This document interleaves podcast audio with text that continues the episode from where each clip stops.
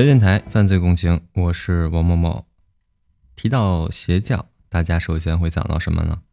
披着宗教的外衣，干着违法的勾当，骗人钱，或者是欺男霸女。但其实还有更严重的事情，比如说制造恐怖活动。比较著名的可能就是九五年日本的那个奥姆真理教，在东京地铁里面释放沙林毒气。也是造成了很大的伤亡，可能是死了十多个人吧。国内的话，可能最近的就是二零一四年山东的那个邪教，就是几个邪教教徒光天化日故意杀人。所以说，可能邪教为什么可怕？骗人钱财，可能都是小事儿吧。毕竟那还算是身外之物。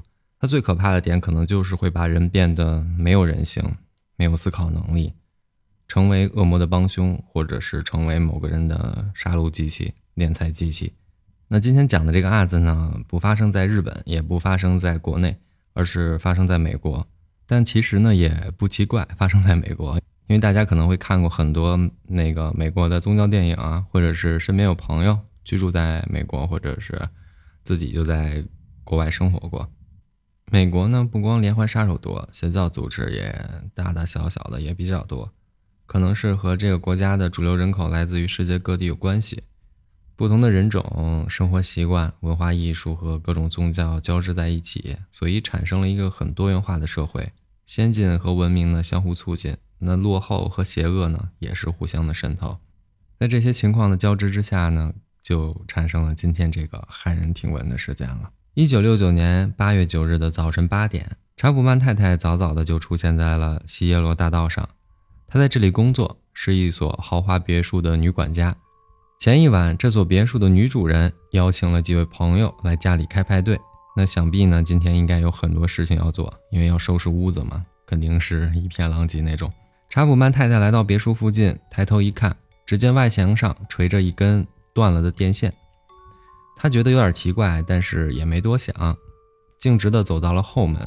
她捡起了扔在门口的报纸，然后打开门锁，走进了院子，随手还关掉了门外的灯。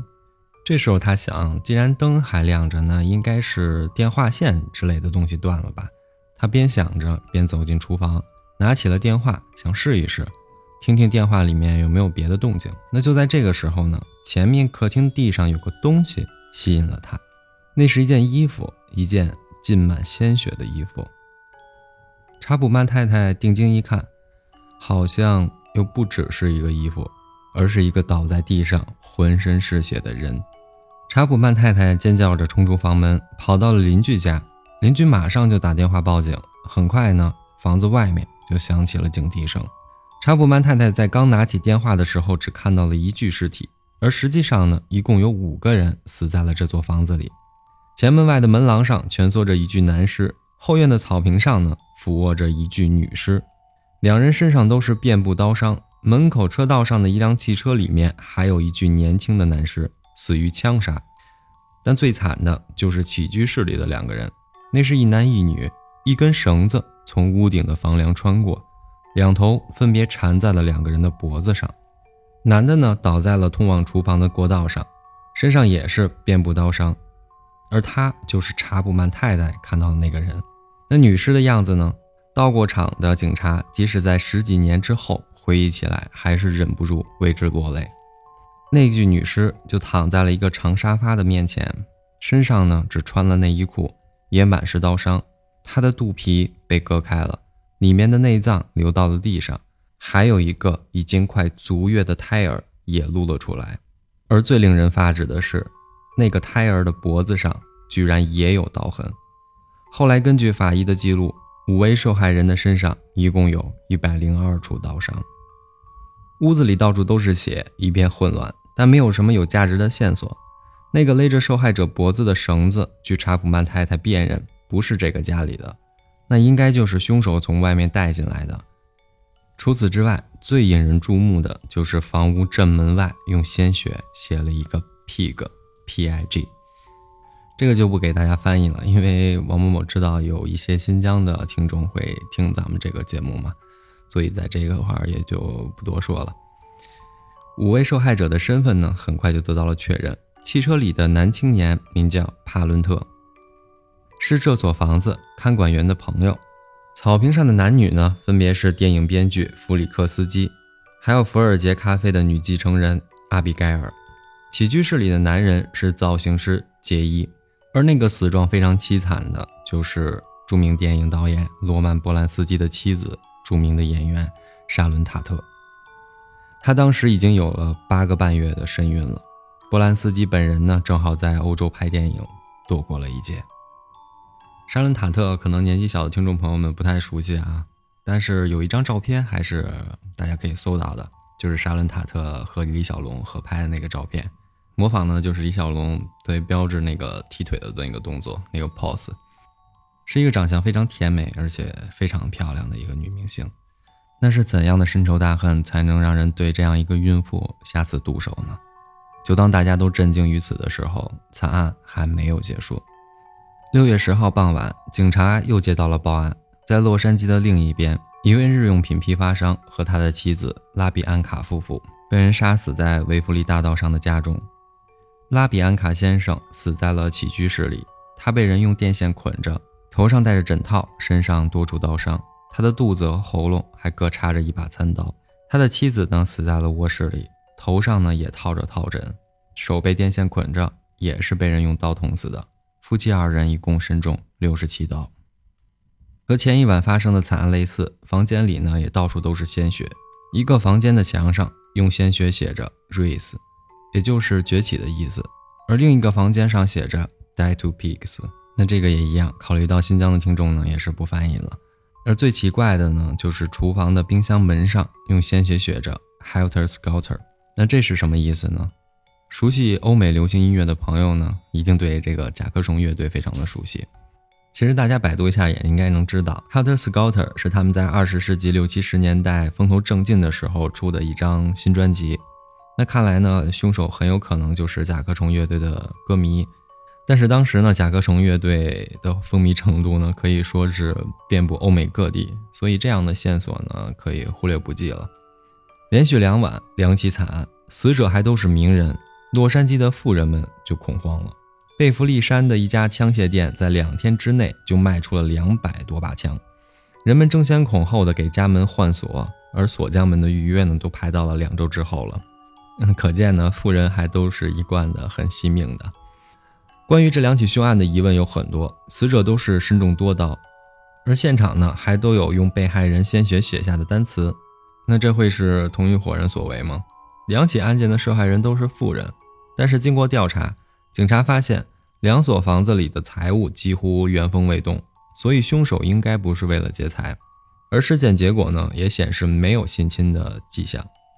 那既然不是为了劫财，也不是为了劫色，那就是为了报仇吗？拉比安卡夫妇呢，应该是最先被排除的。虽然他们是商人，有竞争对手，但是经过调查呢，也没有说他们得罪过什么人，想要他们的命之类的。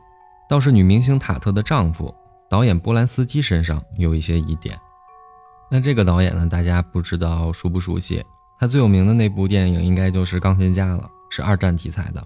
但是呢，他年轻的时候拍的电影呢都很阴暗，比如有一些叫什么《魔鬼圣婴》《水中刀》之类的，这些题材呢都离不开邪教、毒品、性、杀戮。于是呢，警察就怀疑是不是有人被他的电影给教坏了，然后呢就来到他的家里实践杀人了呢？或者会不会是波兰斯基雇凶杀妻呢？因为有人说过，前一天午餐的时候，塔特在电话里面和丈夫有过争吵。但是呢，对怀孕八个多月的妻子和三位好朋友下毒手，正常人应该是干不出来这种事儿的。如果说是同一伙人干的呢，那么有一个问题就比较难解释，因为受害的两家人没有任何的交集，什么人能够同时对这两拨人完全不太相干的这两拨人恨之入骨呢？当然，也有人提出了另一个猜想，那就是凶手只跟其中的一家人有仇，杀另一家人呢，只是为了扰乱警察的办案思路。当然呢，一切在这个时候都是假设，没有什么证据。为了思路清晰呢，警察把两起凶案分别调查了。在一九六九年的十一月，加州女子监狱里，一个漂亮的年轻女孩引起了警察的注意。这个女人呢叫苏珊，是一个不折不扣的嬉皮士，属于一个叫做曼森家族的嬉皮士犯罪团伙。他们住在加州沙漠死亡谷的一处废弃的牧场里，那个地方呢有二十多名成员。且大多数都是女孩，以偷窃呀、贩毒或者是卖淫为生。团伙的首领呢，是一个又瘦又小的三十多岁的男人，名字就叫做查尔斯·曼森。亲近的人呢，都叫做他查理。团伙的名称呢，也是来自于他的姓氏曼森。曼森家族不久前呢，刚刚因为偷车被警方一锅端了。然而，警察在调查当中呢，发现苏珊和发生在同年七月的著名音乐人辛曼贩毒和被杀案有关，于是呢，就把他转到了加州的女子监狱，准备深入调查。别看苏珊涉嫌的这些案件都是重罪，但是她一点精神压力也没有，整天呢都是神采奕奕的，举止非常高调，不像是来坐牢的，倒像是来参加选美的。她在监狱里还结识了两个犯人，罗尼和弗吉尼亚。苏珊一有机会呢，就会向他们炫耀自己的光辉历史。很快，他就跟两位狱友透露出了一个天大的秘密，而这个秘密就是他和另外几个曼森家族的成员就是塔特拉比安卡加谋杀案的制造者。不仅如此，他还声称沙伦塔特就是他本人刺死的，包括塔特如何向他求饶、刀刺在了什么部位，都说了出来。两位狱友先开始是不相信。他们一直觉得苏珊精神有点不正常，但是苏珊越说越详细，越说越真实。这两个听众呢，其实有点像大家听某某某讲故事这种状态啊。当然，大家都是遵纪守法的好公民啊。于是呢，这两个狱友越听就越觉得后背开始冒凉气了。他们就开始琢磨，这些内容应该不是一个精神病能够编出来的。如果有这种编故事的能力，应该去好莱坞当编剧，干嘛还要干偷车这种勾当呢？他们就赶紧去向狱警告发了苏珊，消息呢就这样层层的上报，没出半天，负责塔特和拉比安卡案的警察们就立马来到了监狱，当即提审苏珊。结果呢，苏珊也是挺痛快，将两起命案的经过一点不落的全都告诉了警察，每一个细节都与案发现场的极其相符。这就证明苏珊即使不是行凶者，也肯定是现场的目击者。而更重要的是，苏珊还抖露出了曼森家族那些不可告人的秘密。警察们这下就坐不住了，这简直就是中了头彩。整个洛杉矶，甚至整个加州，乃至全美国，都非得炸锅不可。就这样，让全世界的八卦新闻从业者兴奋了半个多世纪的曼森家族，终于浮出了水面。其实，想了解曼森家族，我们就得先了解他的首领查尔斯·曼森。曼森出生于1934年10月12日，俄亥俄州的辛辛那提市。母亲名叫凯瑟琳·麦多克斯，是一个问题少女。她在15岁的时候就跟查理的生父斯科特搞在了一起，并且怀孕了。那个时候的，美国还是禁止堕胎的。那这个堕胎法案呢这块，咱们就不详细展开了啊。有兴趣的可以自己去百度百度。一般意外怀孕的少男少女们都会选择结婚。但是斯科特有点像咱们现在说的渣男，他对凯瑟琳声称自己是名军人，要离开一段时间执行任务。当然呢，这一去就不复返了。凯瑟琳等了一阵，自己也开始明白过来，斯科特不会回来了。无奈呢，就独自在医院生下了后来成为世界上最危险的人之一的查尔斯·麦多克斯。生下孩子没多久，凯瑟琳就嫁给了一个姓曼森的工人，并且让儿子也随了丈夫的姓。这就是查尔斯·曼森。凯瑟琳是一个看上去很有母爱的姑娘，但其实呢并不如此。她酗酒、抢劫、卖淫，经常被警察抓走，所以曼森从小就被寄养在不同的人家里面。曼森五岁那年，母亲和舅舅由于持枪抢劫被判了五年的监禁，曼森于是就被另一个舅舅给接走了。那个时候，曼森的生活还不算太糟糕。他和家人生活在西弗吉尼亚州的麦克梅肯的一所老房子里，家人呢都是虔诚的天主教徒，会经常带他去教堂。但是呢，他并不喜欢教堂，他只喜欢唱歌。曼森的这位舅舅呢，就是一个典型的反社会人格。俗话说“近墨者黑”，曼森小小的年纪跟他生活在一起，慢慢的就受到了他的影响。在他九岁的时候，有一天，舅舅突然对他说：“孩子。”我们就是石头一样的糙人，只不过是跟这世道妥协了。我们才不要上那些文明人的学校呢，千万别去上学。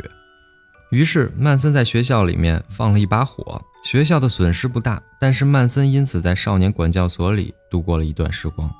凯瑟琳在狱中的时候就跟丈夫离婚了，出狱之后和一个情人带着曼森搬到美国中部生活了一阵。她起初想把曼森送给别人收养，但是并没有成功。于是曼森就被寄养在一个男孩学校。但在十个月之后，他就逃了出来。他想回到母亲身边，可是母亲拒绝接纳他。可以说，这是曼森人生的一个转折点。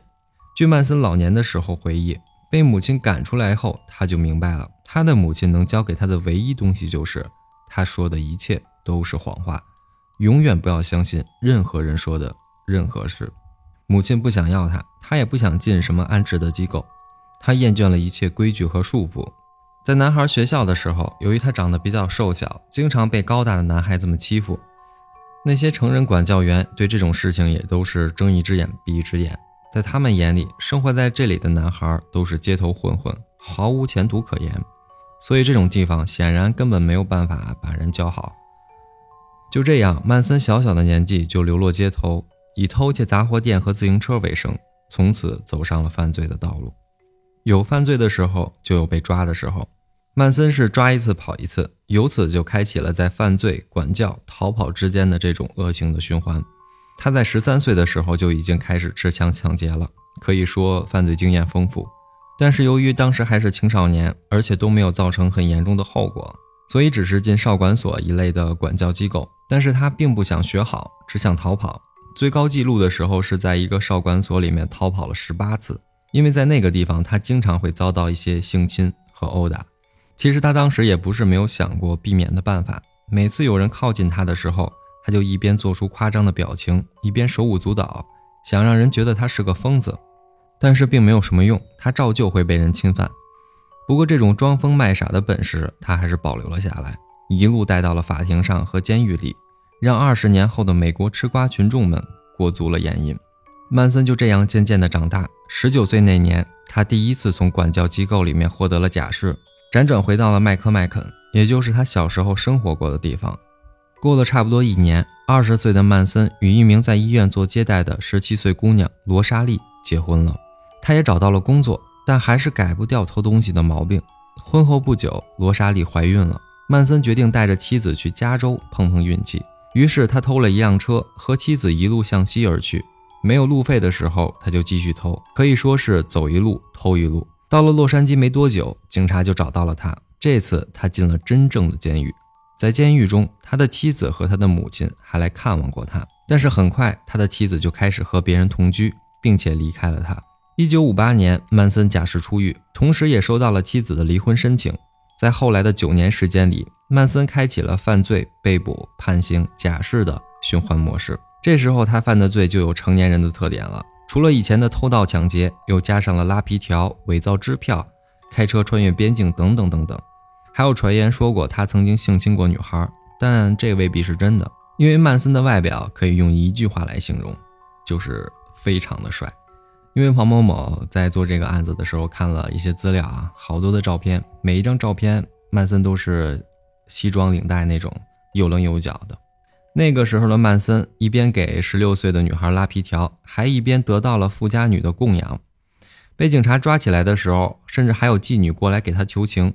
看来他除了长得好，情商也是比较高，能把女孩们哄得团团转。但后来他因为伪造支票被判了七年监禁，那这下谁也都救不了他了。在监狱的日子里，曼森表现得很平静。他的人生有大半都是被监禁起来的，他已经习惯了。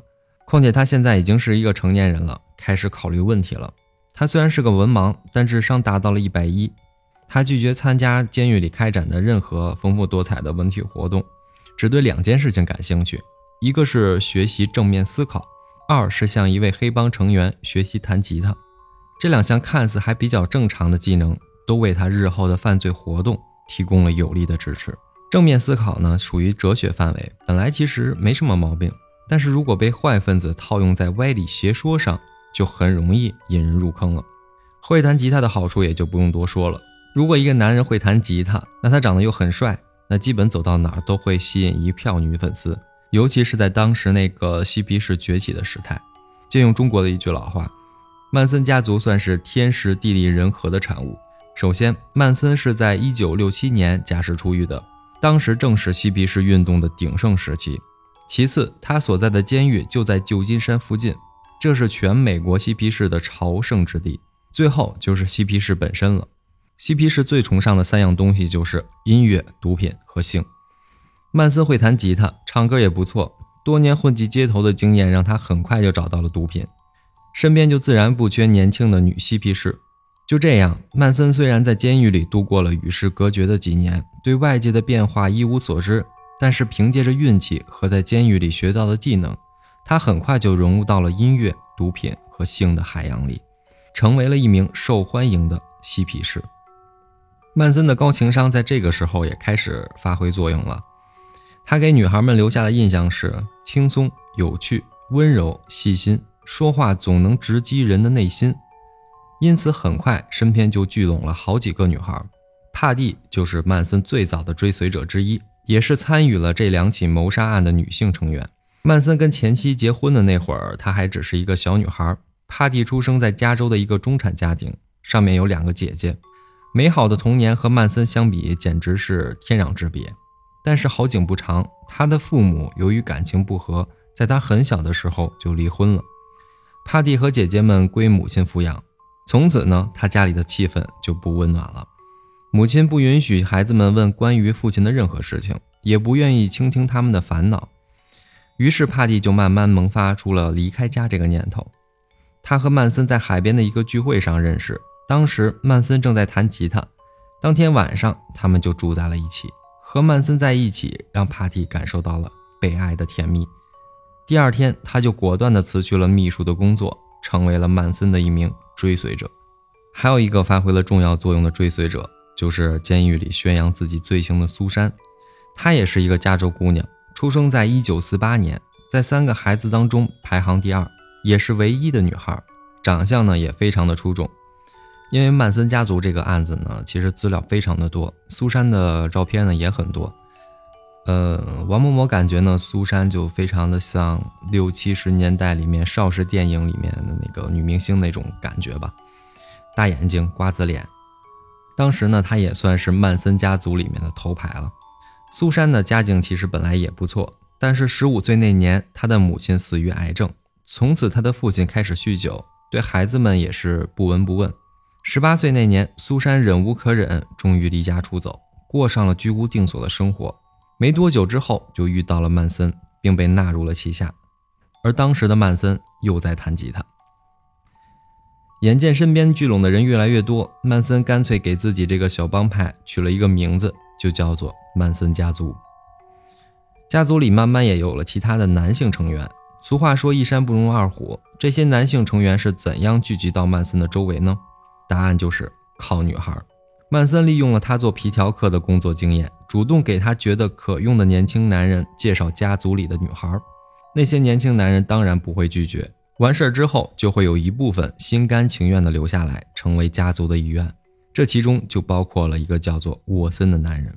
沃森来自于德克萨斯，家境也很好。上高中的时候还参加了橄榄球队，身体素质那是可以说相当的过硬了，号称是曼森的左膀右臂。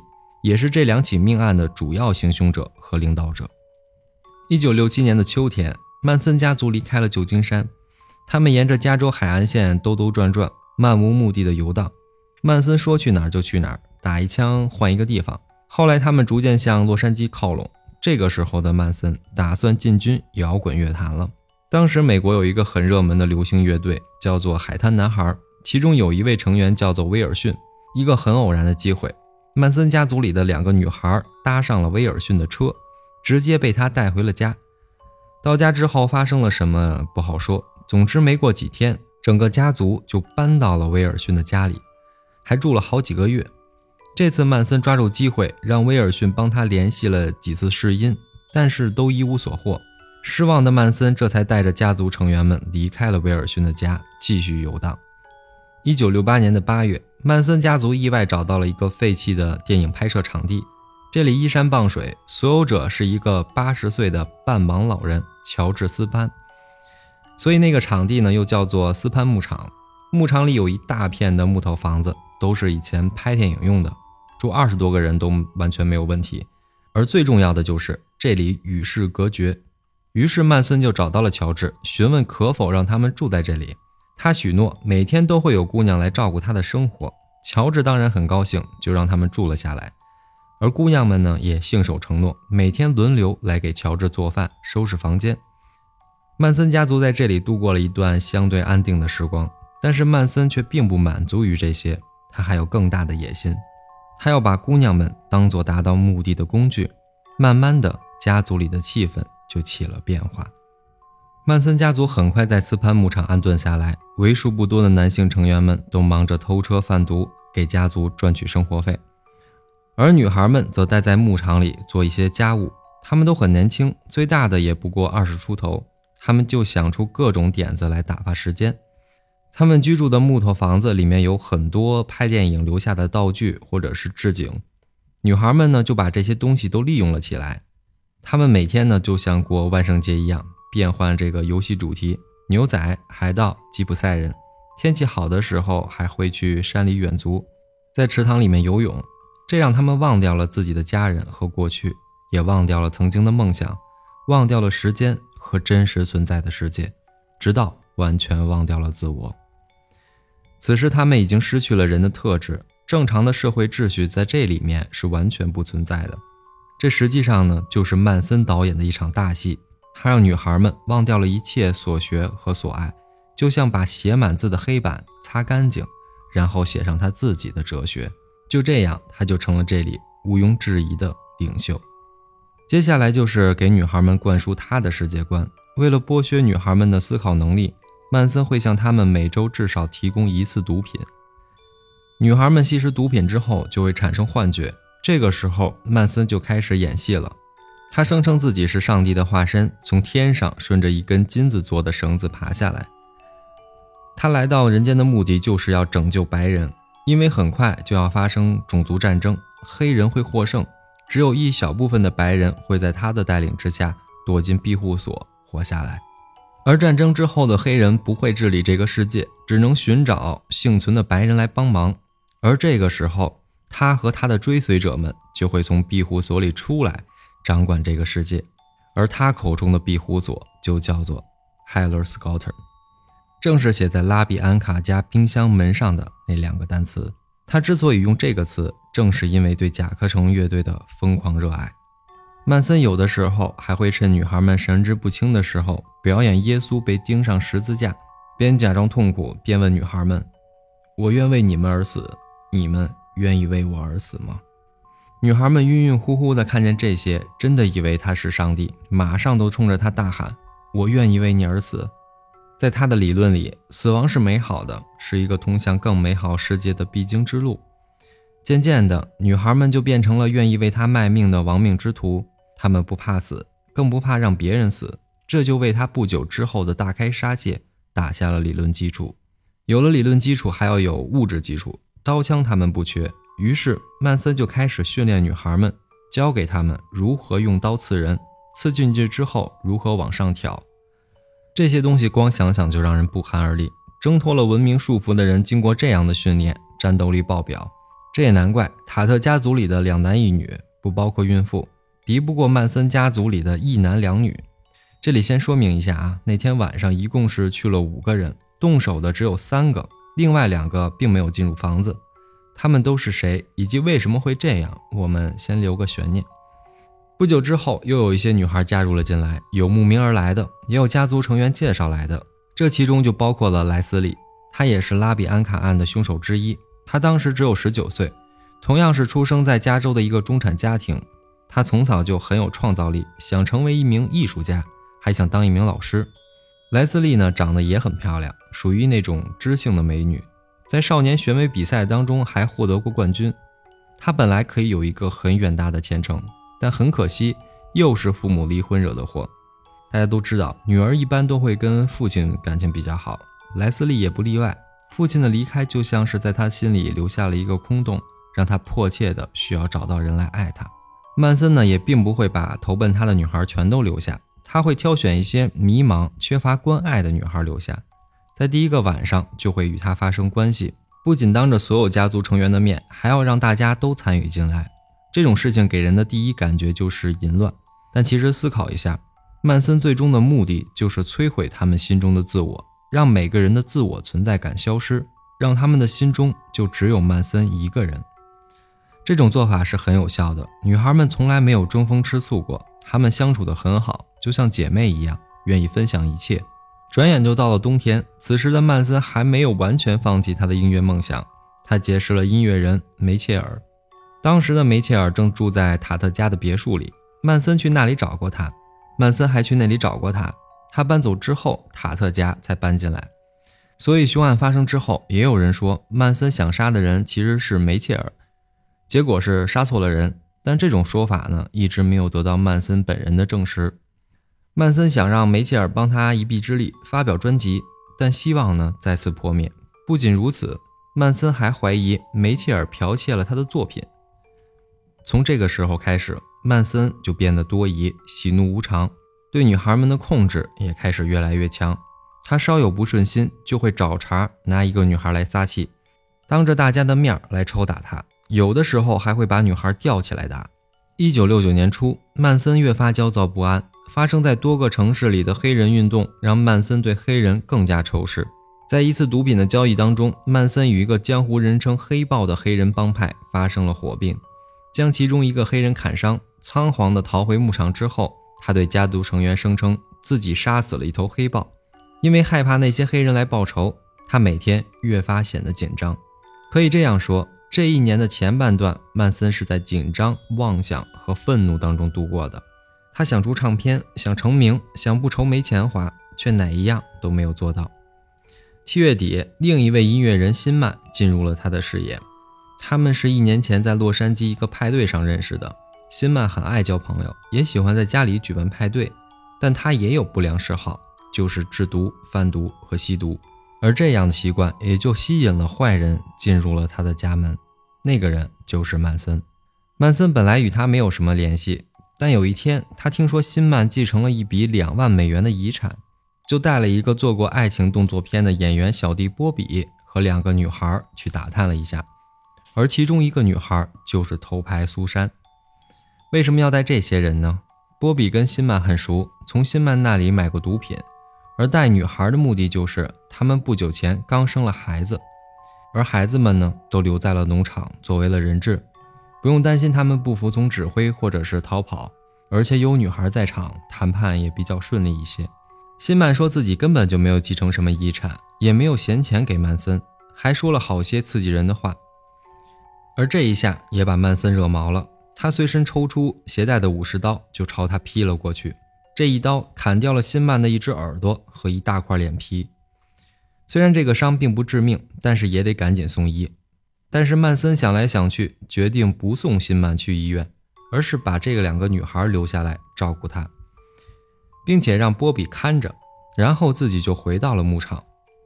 曼森走了之后，波比也没有闲着，继续逼辛曼要钱。这个时候，辛曼的血慢慢止住了，他就要求送他去医院。波比知道到了医院之后，辛曼肯定会报警。就找各种理由不送他去，就这样拖了两天，终于波比等到了曼森的电话，要他杀人灭口。波比向辛曼的胸口刺了两刀，带着一身血迹就逃跑了，而两个女孩也逃回了牧场。波比自己开车去了别的地方。